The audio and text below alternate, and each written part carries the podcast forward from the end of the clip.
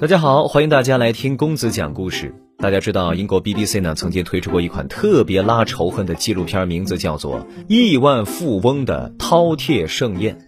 哎呀，看到画面里的各种食物，公子可真就理解什么是有钱人的快乐，你根本想象不到。不过呢，看到里面食物的昂贵价格，公子只能硬生生把口水憋回去，果断的断了馋瘾。除了各种甜品、咖啡、高档酒，大伙可知道日常吃的水果也能摇身一变成为名贵奢侈品吗？在日本呢，水果自由一直是很难实现的一个目标。每次看到我们中国人民大口吃瓜，哎呀，日本人民都表示十分羡慕，因为日本有很多瓜，人家根本呃吃不起。比如啊，西张蜜瓜原产的在日本北海道西张市，是当地著名水果特产，同时呢，也是全球最昂贵、最知名的水果之一。它靠着超级严格的比例和甜度控制，再加上产量较低，因此呢，价格十分高昂。一般一对西张蜜瓜的售价在二百二十五美元，就差不多一千四百零八人民币。二零一九年，西张蜜瓜刷新了瓜界的最高拍卖价。两个瓜就卖出三十万人民币。哎呀，我们知道啊，日本因为可农作的土地少，所以呢水果都比较贵。但是能贵到这个程度，多少有些离谱了。这其中啊，就有日本农协会的推波助澜。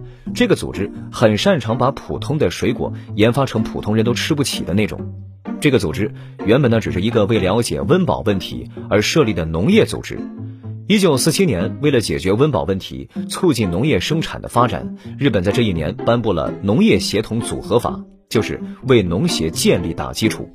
一九四八年，日本农协在基层村落遍地开花，再到县农协、全国联合会，原本形如散沙的农民至此被团结在了一起。随后，农协不断壮大，涉及的业务呢越来越多。光是加入的成员就涵盖了日本百分之九十九的农林牧渔产业人员。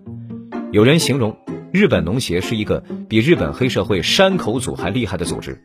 有人问了，为什么这个半政府性质的组织能吸引那么多农民？那当然是人家福利好啊！如果告诉你，从你一出生开始，奶粉钱、看病钱、教育钱，人家都给你交了，甚至读完书还能包分配。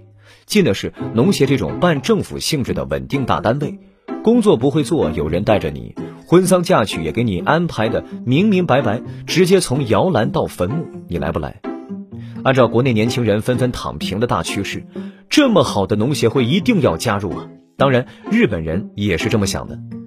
这人来了以后呢，日本农协就经常指导果农种植各种细心培育改良的水果，让本国水果走精奢路线。所以呢，我们经常能看到各种包装精美、论个儿卖，甚至直接拿来拍卖的天价水果，比如奈良草莓，一斤呢大约是一千元，或者是方形西瓜，约合人民币一千二百三十五一个，还有名字叫做“世界第一苹果”的一个价格七十元。另外呢，除了这种精心培育的水果，日本人当然还是有日常价格看得过去、供自己吃的水果的。不过这些水果对于日本人而言，买得起，但不代表可以实现水果自由。有了衣食住行、杂七杂八等一系列必须开支，日本民众就不是很舍得去吃水果了。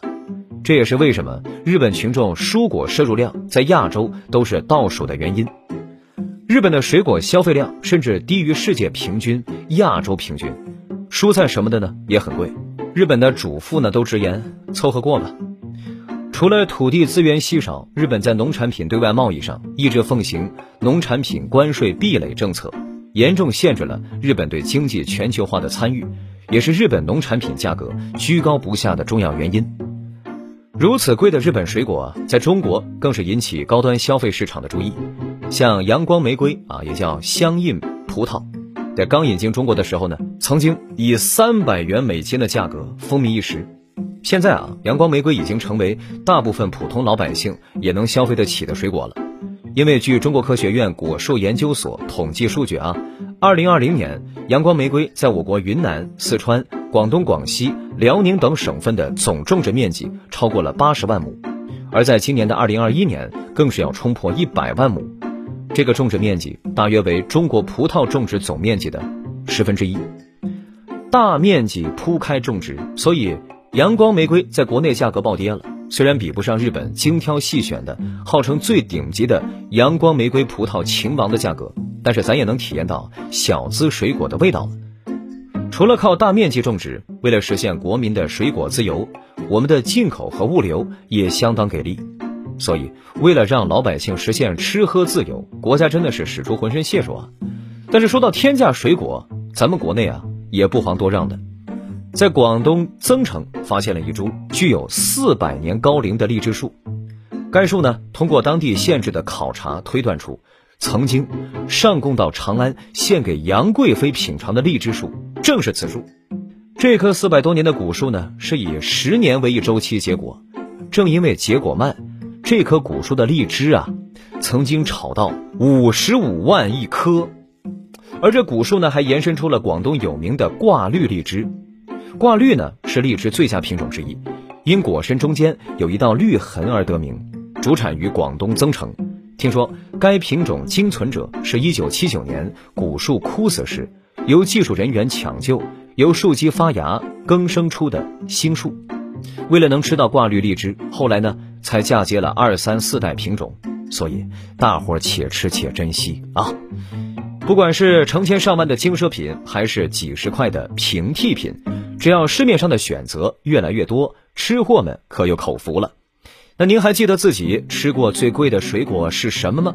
在评论区分享一下，让咱开开眼界，如何？